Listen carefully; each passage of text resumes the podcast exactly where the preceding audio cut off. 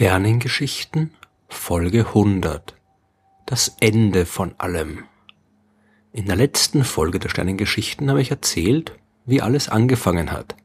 Ich habe probiert zu erklären, wie während eines unvorstellbar kurzen Zeitraums vor fast 14 Milliarden Jahren alles das entstanden ist, was heute unser Universum ausmacht. Jetzt ist das Universum also da, wir leben darin, wir beobachten es und wir probieren es auch zu verstehen. Und natürlich stellt man sich da auch die Frage, wie wird alles einmal aufhören? Beziehungsweise steht zuerst die Frage, wird das Universum überhaupt aufhören? Bis vor gar nicht allzu langer Zeit war die Antwort auf diese Frage ziemlich klar. Das Universum hat keinen Anfang und kein Ende. Es war immer schon da und es wird immer da sein. Es ist unendlich und es bleibt im Wesentlichen immer gleich. Das war die Auffassung, die Weltsicht, der die meisten Menschen bis noch vor kurzem angehangen sind. Aber zu Beginn des 20. Jahrhunderts fanden einige wissenschaftliche Entdeckungen statt, die dieses Weltbild ordentlich durcheinander gebracht haben. 1915 hat Albert Einstein die Arbeit an seiner allgemeinen Relativitätstheorie fertiggestellt. Damit war er jetzt in der Lage, mathematisch zu beschreiben, wie sich die Gravitationskraft verhält. Und er hat erklären können, wie die Masse der Himmelskörper selbst den Raum verformt. Wenn man die Gleichungen von Albert Einstein auf das Universum anwendet, dann zeigt sich aber, dass diese Gleichungen kein statisches, kein unveränderliches Universum beschreiben. Die Materie im Raum, die sorgt dafür, dass sich der Raum verändert, dass sich das Weltall ausdehnt oder zusammenzieht. Aber auf jeden Fall verändert sich das Universum. Einstein war der Meinung, dass seine Gleichungen hier nicht ganz exakt waren und hat deswegen die heute berühmte kosmologische Konstante eingeführt. Eine Kraft, die dafür sorgen sollte, dass das Universum eben doch statisch bleibt. Eine Kraft, die den Effekt der Materie im Kosmos gerade ausgleicht. Wenn Albert Einstein seinen eigenen Gleichungen ein bisschen mehr vertraut hätte, dann hätte er noch berühmter werden können, als er sowieso schon ist. Denn dann hätte er das vorhersagen können, was ein paar Jahre später der amerikanische Astronom Edwin Hubble gemeinsam mit seinen Kollegen entdeckt hat. Die haben die fernen Nebel am Himmel untersucht. Damals hat man auch nicht wirklich gewusst, worum es sich dabei handelt. Waren das jetzt wirklich nur große Gaswolken in relativer Nähe in unserer eigenen Milchstraße? Oder waren das unvorstellbar weit entfernte riesige Ansammlungen von Sternen, die nur wegen dieser großen Entfernung wie Nebel ausgesehen haben? Hubble ist es gelungen, als erstem die Entfernung zu einem dieser Nebel zu bestimmen und er hat herausgefunden, dass es sich dabei tatsächlich um eine wahnsinnig weit entfernte Galaxie handelt. In den folgenden Jahren haben er und seine Kollegen die Entfernung von immer mehr Galaxien bestimmt und sie waren in der Lage, die Geschwindigkeit zu messen, mit der die sich bewegten. Und dabei hat sich gezeigt, dass sich alle Galaxien von uns fortbewegen und zwar umso schneller, je weiter sie entfernt sind. Früher waren alle Galaxien also viel näher beieinander als heute und noch früher waren sie noch näher beieinander und so weiter. Die Beobachtungsdaten, die zeigen, dass sich das Universum ausdehnt. Und irgendwann in der fernen Vergangenheit muss es einen Anfang gegeben haben. Einen Anfang, an dem sich alles an einem einzigen Punkt befunden hat. Wie dieser Anfang ausgesehen hat, das habe ich ja in der letzten Folge der Sternengeschichten erzählt. Aber nachdem jetzt klar war, dass das Universum tatsächlich nicht statisch ist und nicht schon immer da war, haben die Leute natürlich auch angefangen, über seine Zukunft nachzudenken. Albert Einstein hat die kosmologische Konstante wieder aus den Gleichungen gestrichen und die Physiker haben sich die Sache jetzt ein bisschen genauer angesehen. Im Wesentlichen gab es zwei Möglichkeiten, die von der Stärke von zwei Effekten abhängen. Da ist einmal die Expansion des Weltalls und dann gibt's die Gravitationskraft, die sämtliche Massen im Universum aufeinander ausüben. Die Expansion treibt das All auseinander. Die Gravitationskraft will es wieder zurück nach innen ziehen.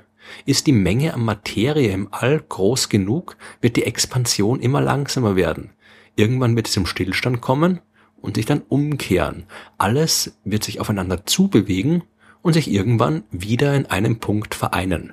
Nach dem Big Bang wird also einen Big Crunch geben eine große Kollision und vielleicht wieder eine neue Explosion, bei der alles noch einmal nach außen strebt. So ein zyklisches Universum, bei denen auf jeden Urknall irgendwann wieder ein neuer Urknall folgt, das war für viele Leute eine sehr attraktive Vorstellung. Das Universum war zwar nicht mehr so statisch, wie man sich es früher gedacht hatte, aber zumindest war wieder ein bisschen Regelmäßigkeit vorhanden und man war vor der schwierigen Frage nach dem absoluten Anfang und dem absoluten Ende nicht mehr so betroffen.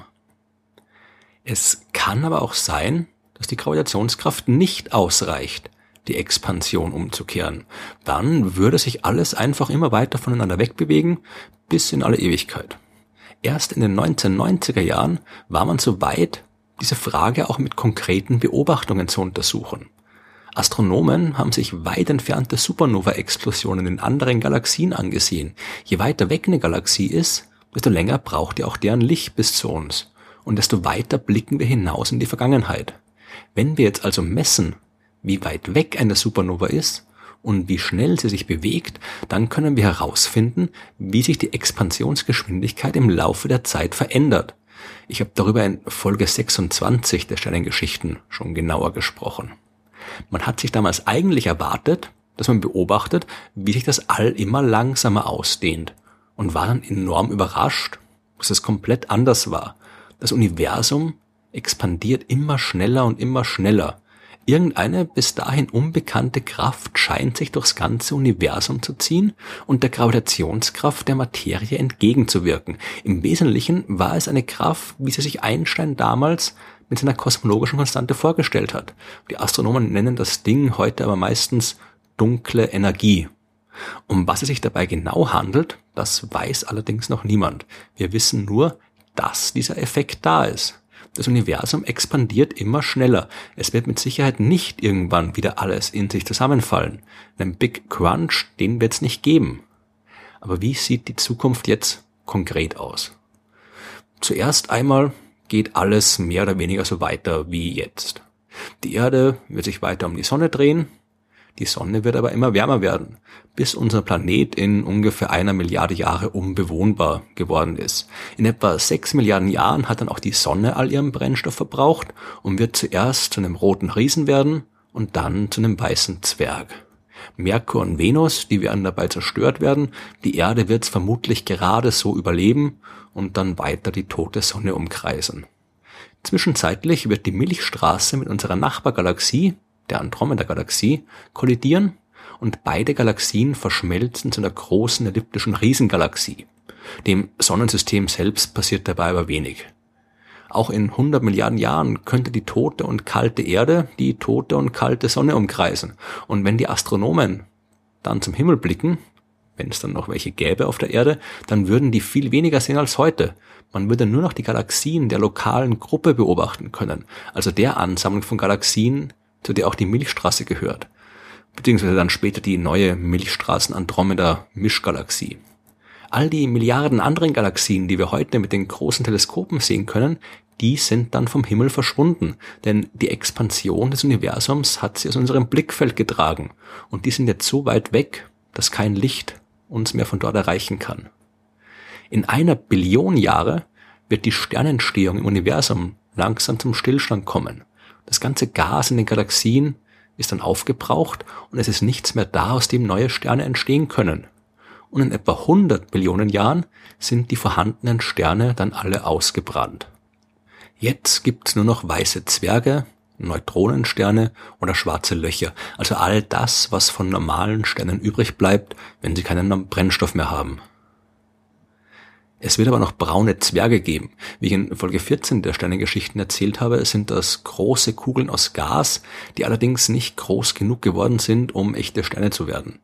Wenn aber nur lang genug gewartet wird, dann werden immer wieder mal zwei von diesen braunen Zwergen zusammenstoßen und zusammen dann genug Masse haben, um noch einmal die Kernfusion in ihrem Inneren in Gang zu setzen und auf diese Weise können ein paar neue Sterne auch später entstehen. Allerdings werden das kaum mehr als ein paar Dutzend pro ehemalige Galaxie sein und das Universum ist dann in dieser fernen Zukunft ein wirklich dunkler Ort geworden. Sollte die Erde bis dahin immer noch die tote Sonne umkreisen, dann wird's jetzt langsam kritisch, denn statistisch gesehen dauert es 1000 Billionen Jahre, also eine Billiarde Jahre, bis nahe Begegnungen zwischen Sternen alle Planeten hinausgeworfen haben. In der fernen Zukunft müssen die Planeten also alle alleine durchs Universum reisen. Und auch die Galaxien lösen sich langsam auf. In ungefähr einer Quintillion Jahre sind die toten Sterne entweder alle aus ihren Galaxien rausgeflogen, ebenfalls durch nahe Begegnungen und die dabei auftretenden Gravitationskräfte, oder sie sind in die schwarzen Löcher in den Zentren der Galaxien gefallen. Jetzt ist im Universum wirklich nicht mehr viel los. Es gibt noch die vielen supermassereichen schwarzen Löchern, die sich in den Zentren der ehemaligen Galaxien befunden haben, und in der Leere dazwischen vereinzelte tote Sterne, die diesem Schicksal entkommen sind und nicht in die Löcher gefallen sind. Aber auch der Materie selbst geht jetzt langsam fundamental an den Kragen. Die Teilchen, aus denen die Atome aufgebaut sind, also die Neutronen und die Protonen, die sind vermutlich selbst nicht stabil, sondern zerfallen. Allerdings während sehr, sehr langer Zeiträume. Ob sie wirklich zerfallen oder wie lange es dauert, bis die Protonen in den Atomkernen zerfallen, das wissen wir heute noch nicht genau, aber wenn wir nach den entsprechenden Abschätzungen und dem gehen, was wir bis jetzt über die Kernphysik und die Quantenmechanik wissen, dann dauert es ungefähr eine Sextillion Jahre, eine Eins mit 36 Nullen, bis die gesamte Materie, bis alle Atome durch den Zerfall von Protonen sich aufgelöst hat. Es kann sein, dass es auch ein bisschen länger dauert, vielleicht 10 Septillionen Jahre, aber bei den gigantischen Zahlen kann sich sowieso niemand mehr irgendwas vorstellen. Also ist es eigentlich auch egal. Jetzt gibt es im Universum keine Materie mehr, keine Sterne. Es gibt nur noch Strahlung, es gibt einzelne Elementarteilchen und es gibt noch die schwarzen Löcher. Aber auch die lösen sich langsam auf durch die Hawking-Strahlung. Die ist zwar sehr schwach, aber wenn man lang genug wartet, reicht es aus, damit auch die schwarzen Löcher sich langsam verschwinden und in Strahlung verwandeln. Die genauen Zeitskalen, die kann man nicht angeben, denn man weiß noch zu wenig über das Verhalten der schwarzen Löcher und der Elementarteilchen. Da gibt es verschiedene Möglichkeiten, wie die Atome zerfallen können und wir wissen nicht, was da wirklich passieren wird. Aber spätestens so ein paar Septendezilliarden Jahre in der Zukunft, das ist eine Eins mit 105 Nullen dahinter, werden sich die schwarzen Löcher wohl alle aufgelöst haben. Jetzt gibt's im Universum wirklich nur noch Elementarteilchen und Strahlung und die verlieren alle ihre verbleibende Energie langsam, bis am Ende gar nichts mehr passiert. Das Universum ist eine leere, kalte Wüste mit einzelnen Teilchen, die nichts tun und die auch nichts mehr tun werden. Ein thermisches Gleichgewicht hat sich eingestellt und alles das, was passieren kann, das ist schon passiert und die Entropie im Universum hat jetzt den maximal möglichen Wert erreicht.